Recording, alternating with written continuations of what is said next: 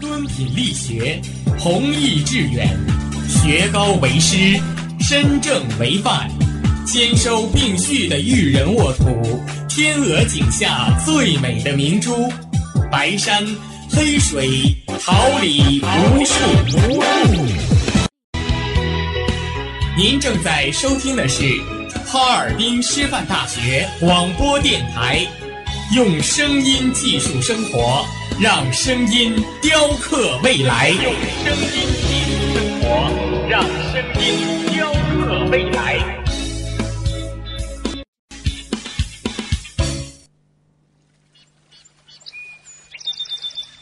每一天，明媚的阳光照耀绽放的微笑，清清的雨水滋润鲜艳的蓓蕾。仰望那神峰之巅神奇的奥秘，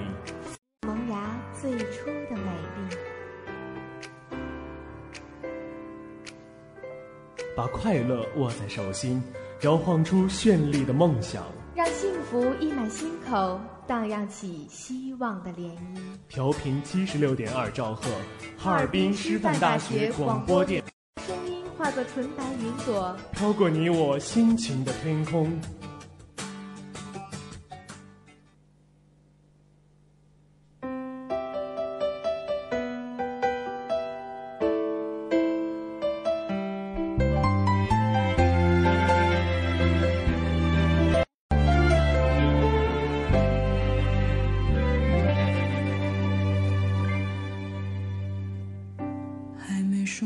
就先哭，故事太残酷。虹桥绿洲，春华秋实，清风朗月，绿云烟。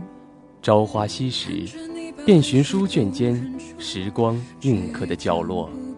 红袖添香，采撷墨香里错落有致的人生。又是一个阳光正好、微风不燥的秋日，清晨七点，调频七十六点二兆赫，师范大学广播电台，晨曦书香准时与您相伴。我是你们的好朋友陈东瑞，我是刘运冲，同时代表直播间内的编辑孙杨婷、导播翟少婷、监制王莹莹、新媒体中心王飞宇、韦柳青，为您带去清晨最美好。希望本期的晨曦书香能带给你一天美好的心情。我就当你真挚的聆听着，至少拥有资格给我一个角色赖在身边，就很知足。世界上最忠实的聆听者，大概只有我可以胜任。我很快乐，别问了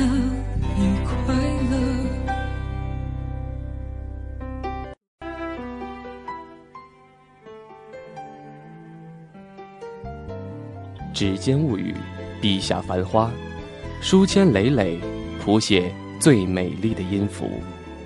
蓦然飞叶，情意千行，诗句朗朗，演奏最动人的乐章。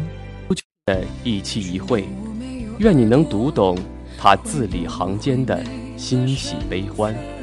我们也愿意站在这里，等待与你在这书香漫漫的回廊里相遇。用真心的笔触与感悟，给你最温暖的陪伴与力。本期晨曦书香，陪你一同走进毛姆的《月亮与六便士》。我就当你真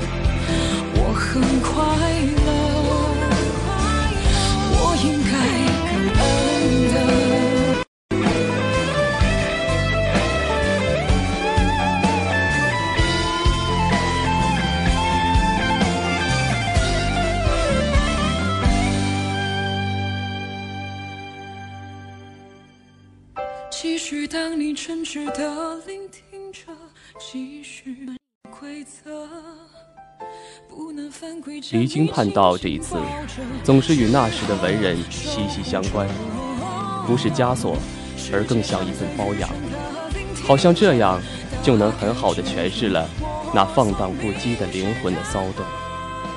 威廉·萨默塞特是前一个世纪的骚动者，他笔下的主人公对世界冷眼相待，完美的保持孤独，永远在自由的。寻求灵魂的栖息地，孤僻、敏感、内向，简单概括了毛姆童年的性格。童年生活，在他稚嫩的心灵上投下了痛苦的阴影。毛姆一生崇尚自由，一生也在追求自由。从他的长篇作品中可以看出，不管是斯特里克兰，还是拉里，还有爱德华·巴纳德和菲利普。都在爱自己，是一生浪漫的开始。在小说中，有对人生哲理侃侃而谈，也有对伦敦到巴黎，从马赛到塔提塔西提岛一路风土人情的描写，和男男女女的奇闻趣谈。如果经历过，便很难将这件半真半假的故事娓娓道来。毛姆童年时，双亲便逝于意外，上学期间也饱受欺凌。他去德国留学，在会计师事务所当过见习生，长达五年的习医历程，更对社会各个阶层的人有了更亲密的接触。去过许多地方的毛姆经历不凡，对人生有着更为通透的理解，在写作上。他有着无与伦比的天赋和他人难以比拟的犀利，即使运用老套的写作手法，依然能将现代社会的空洞本质撕破，和对人生意义有着深刻的反思。在小说中，更是常常表达着富有启示性的价值分析。他借《月亮与六便士》说出了作者应该从写作本身，从思想的宣泄中获得快，至于其他，都不必在意。一本书或成功或失败，或赞誉或诋毁，他都应该淡然一笑。看到书名《月亮与六便士》，便不由自主地猜想：月亮是否是可能？六便士是否是粗鄙的凡事？但是通读小说后，就会发现，书中既没有月亮，也没六便士。要想证明书名不是信手拈来的，还需要我们细细去看。其实，《月亮与六便士》此是可证的。在毛姆的《人性的枷锁》发表后，英国报刊刊发的一篇书评中评论，主人公菲利普和许多年轻人一样，被天上的月亮神魂颠倒，对脚下的六便士视而不见。毛姆很喜欢这个说法，有了。月亮与六便士。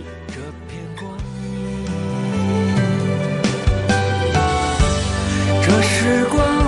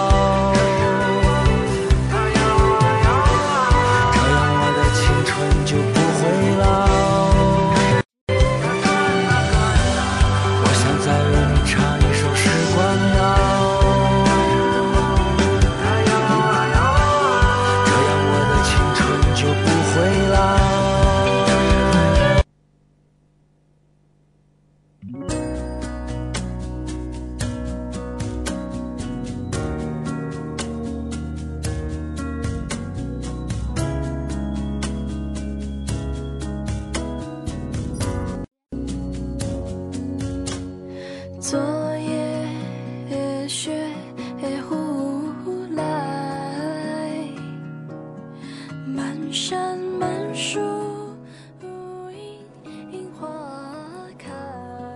我们都是生活的前行者，三欢歌散场，只剩座椅上的余温，是我们观察过生命的印证。却满身斑白，犹记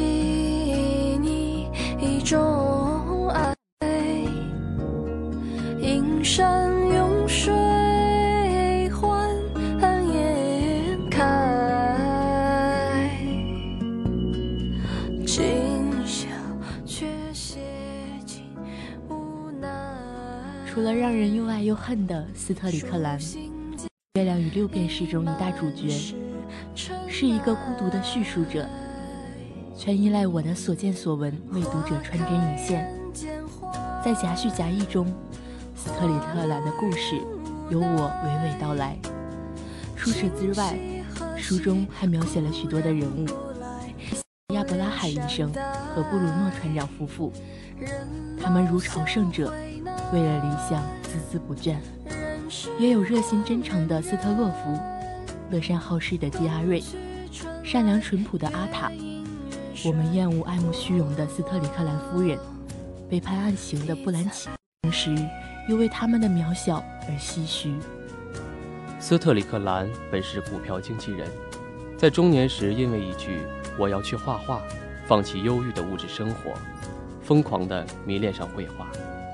为了绘画，饱尝贫穷与饥饿；为了追求内在的解与世隔绝，他离开文明世界，最后在南太平洋的一座美丽岛屿生活和绘画，娶了一个叫阿塔的土著女子，用尽毕生精力绘画出精神上的伊甸园，却在画画成功后选择将它燃尽，满与不屑。对于斯特里克兰的出走。身边人都认为他一定是被魔鬼揪住了。他冷漠孤僻，在现实生活中的他，甚至是令人厌恶的。他对发妻亲子冷漠不近人情，他诱惑朋友的妻子在江里，他对欣赏、关心他的人毒语相讥。他又异常执着，一对夫妇安稳一生，这本是人世间无数夫妻相处的样本。但很快，在这看似无波澜的平静下，斯特里克兰便打破了打破了斯特里克兰夫人的理想幸福。他撇下优渥的工作，温柔可人的妻子，健康活泼的孩子，一切的安稳他不要，这些对他毫无意义。他要去追求他的理想了，他要去画画。斯特里克兰对待亲人朋友极其冷酷。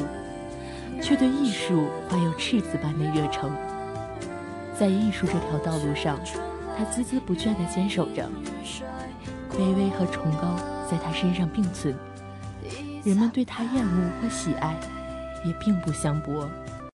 为了理想而抛妻弃子，在这时代未免太过滑稽。大约这时代是没有理想的，想要他人的认可是人的原始意识。反而自称不在意他人眼光，成了自欺欺人。但是斯特里克兰在乎别人对自己的看法，也不会去同情他人的想法。传统对他无可奈何，道德约束对他也形同虚设。他也不会相信凡人一举一动，必是社会准则。一个沉闷无趣的男人，一个善良的，没有什么。比这更平凡了。可突然有一天，男人却做出世人所不能理解的事情。妻子变得疯狂，恨不得把自己困在假想的爱与恨中。这对夫妻，完美诠释了值的捉摸不定。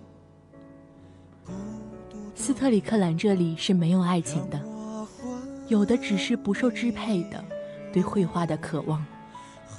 在妻子的苦苦挽回下，他只是冷漠地认为，总有一天他会想通的。毫无愧疚地说：“爹不爱了。”他的回答在轻描淡写下显得厚颜无耻。斯特里克兰在重病时，是斯特洛夫一家不计劳苦地照顾他，可他却勾引了好友的妻子，得到后又将他无情抛弃，导致他自杀。肇事者斯特里克兰只留下一句：“爱情是一种病”的冷酷的说法。他最后选择和阿塔结婚。大概是看在阿塔不会打扰他的缘故吧。对于大部分人来说，爱情是港湾；而对于斯特里克兰来说，爱情不。斯特里克兰的世界里也没有友情。他生前树敌无数，朋友不多。在巴黎的斯特里克兰被三流画家斯特洛夫赏识，在斯特里克兰一贫如洗，病危在自己的房间时。斯特洛夫央求自己的妻斯特里克兰，将他带到了自己的家里，并把自己的画室腾出来给斯特里克兰使用。斯特洛夫的热心善良，却被斯特里克兰无情糟蹋了。在日积月累的相处中，斯特洛夫太太被斯特里克兰吸引，抛坚持和斯特里克兰在一起。可斯特里克兰在得到后。很快就厌倦了斯特洛夫太太，背叛爱情又被爱情背叛的斯特洛夫太太服毒自杀，饱受朋友和妻子打击的斯特洛夫，最后回到荷兰老家。偏远的海岛，湛蓝的天空，如今这里是人间天堂。生活激发了布鲁诺船长夫妇的创造美。退役海军布鲁诺因赤斑产业失守，导致一夜之间一贫如洗。后来在包图莫斯群岛，岛上荒无人烟，长满了灌木和野石榴。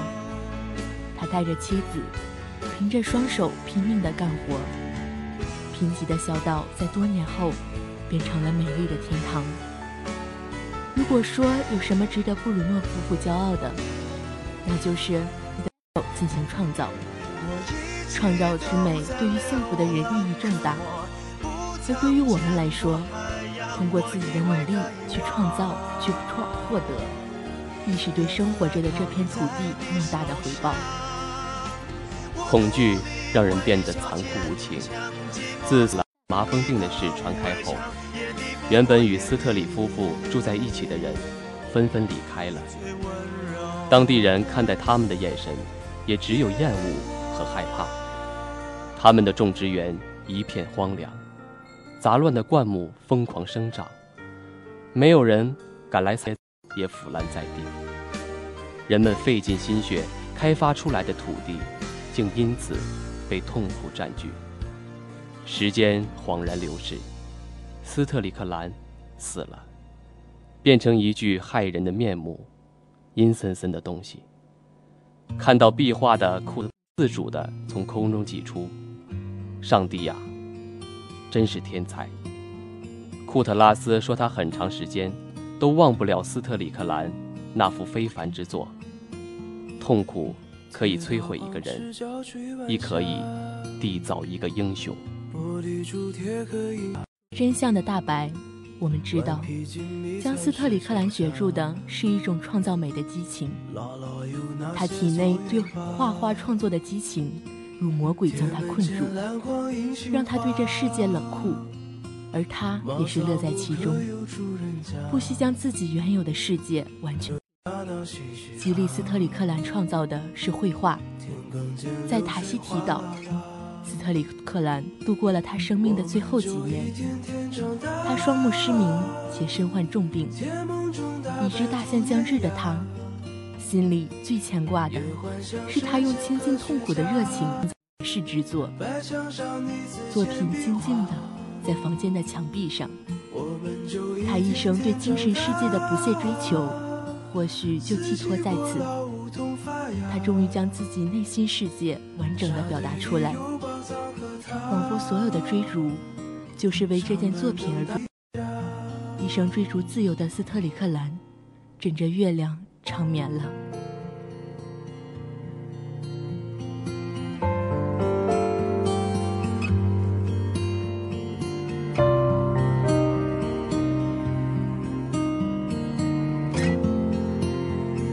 自从慢得不像话。叶落满池塘般新疆，儿时存在电皮沙发，五点半大风车动画，晚饭后那辆星月下，萤火虫微风弯月牙，大人看云淡风轻，破晓的晨光唤醒沉睡的心灵。趁阳光尚好，笔下的时光凝结心间的彩虹。不停下，蝉鸣中闷完了暑假，新学年又该剪头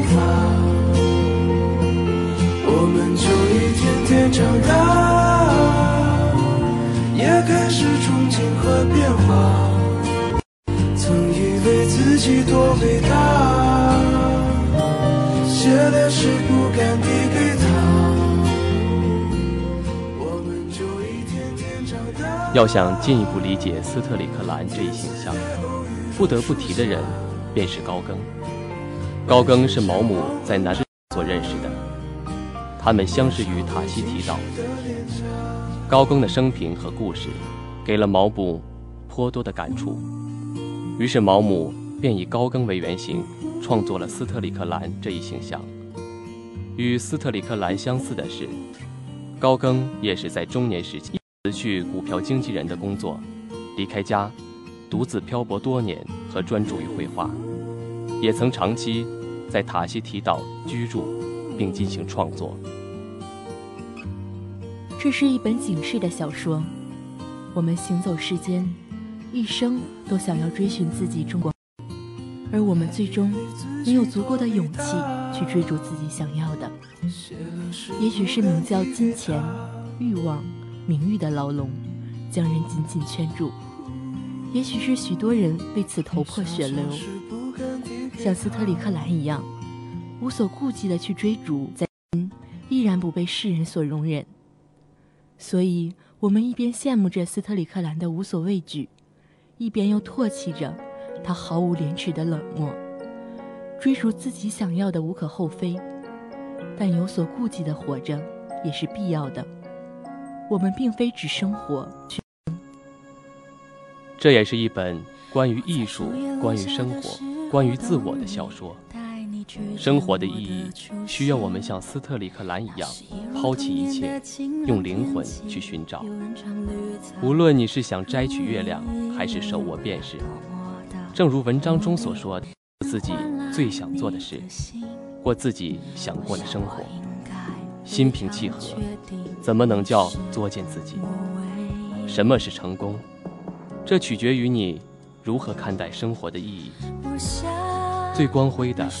是勇气，迈向意志的那天。虽然生活不过是一场混乱，充满了种种的荒谬与和污秽，只能引人发笑，未免乐极生悲。但祝愿每个人都能坦然地面对生活的混乱，勇敢冲破污秽与不堪。生在这世界，一生的旅行，我们会遇见许许多多不同的人。也许其中就有像斯特里克兰这样的人，但我一直相信释迦摩尼说的：无论你遇见谁，绝非偶然，他一定会教会你一些什么。下光亲吻的山峰有你还有你爱我的勇气，那是梦里都不曾路过的风景。你说的永远没有距离，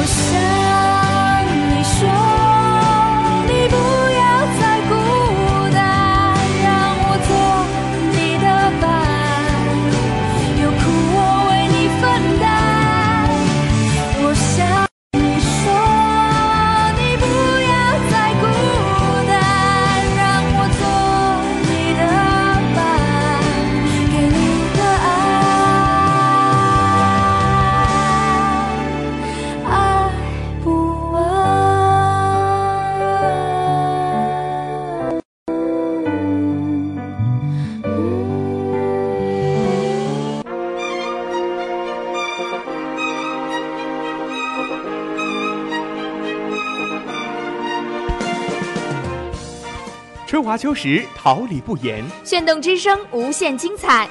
FM 七十六点二。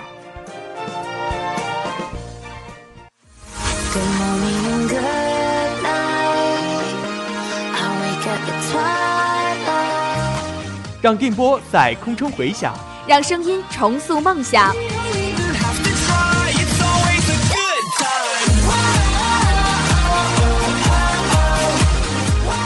在青春的旅途上，用电波打破沉寂。在年少的岁月里，让声音尘封迷茫。我的快乐源泉，我的青春宣言。